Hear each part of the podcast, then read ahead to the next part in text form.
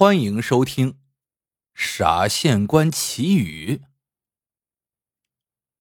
董长青是乾隆元年的两榜进士，因不懂得官场的游戏规则，再加上家道贫寒，无钱打点运动，所以到乾隆二年孟夏，才勉强得了一个三等小县的实缺，那县叫饶平。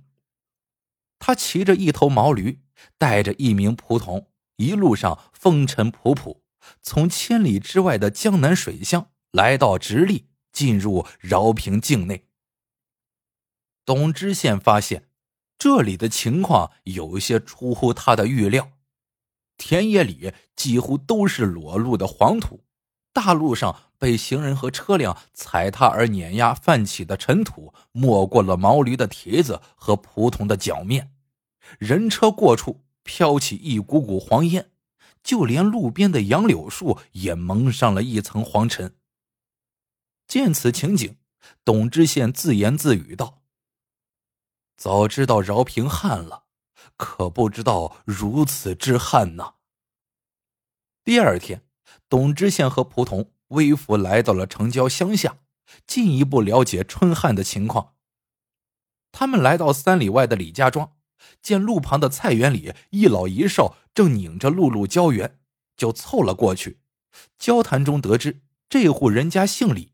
李老汉知道新上任的县太爷来了，连忙放下手中的铁锹，跪倒在井台边，说道：“恕小人有眼不识泰山，请老爷多多包涵。”董知县扶起老人，笑着说。这井台边不分官民，都是在想办法对付老天爷的人。我看你这井也出不了多少水，该逃逃了。李老汉听罢，长叹一声说：“我早想逃逃了，可人手不够，找人帮忙吧，连一顿饭都管不起，花钱雇人又没钱，难呐。”董知县听罢，说道：“这样吧，中午你准备好工具，下午我派人来帮你淘井，既不要钱，又不用管饭。”果然，下午县衙三班衙役十几个人在董知县的带领下，把李老汉的水井讨好了。董知县还把自己骑来的那头毛驴让李老汉牵走了，让他白使。李老汉连眼泪都快淌出来了。饶平县民风淳朴，可以说是路不拾遗，夜不闭户，所以衙门里也没有什么刑狱案件。于是董知县除了处理一些应酬性的公务之外，几乎终日带领县衙里的人打井、淘井、拧露露、浇地。不久，整个饶平县的百姓都知道来了个带头抗旱的傻县太爷。这一天，董知县又来到了李家庄李老汉的井台边。乡亲们得知后，纷纷围拢了来。董知县问：“咱们这儿五月里有没有该下雨的日子？”大家异口同声的喊：“有啊！”董知县急急的问：“哪一天？”我们这里民谣说五月十三。庄稼播水之日，李老汉叹口气。我记得老人们说，这天如果给庄稼灌满水，庄稼就能长得特别好。哎，不过那天究竟会不会下雨，老天爷的事儿谁管得了啊？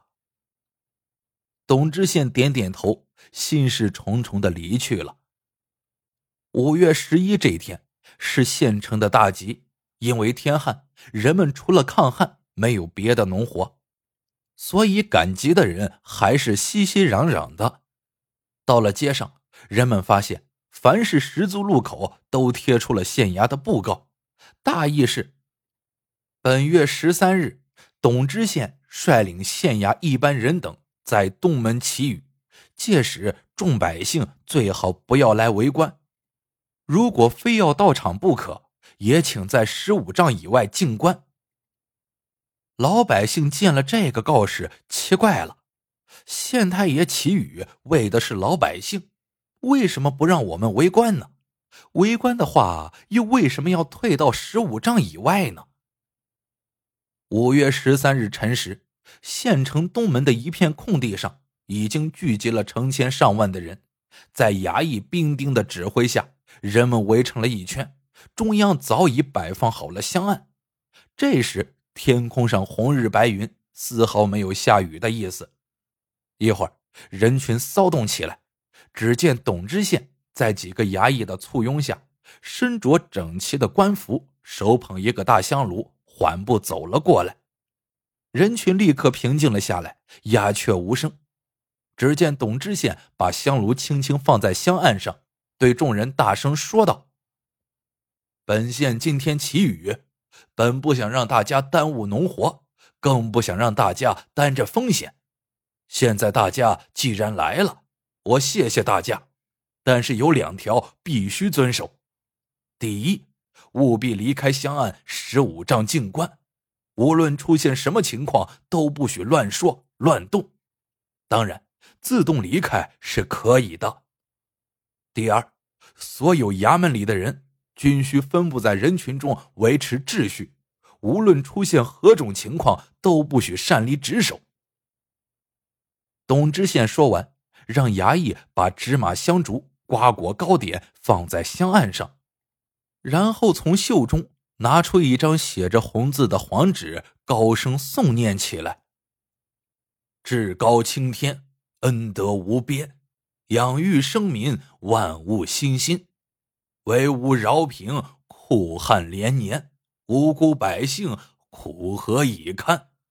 吾为县令，罪孽千般，岂将五雷惩吾谢天？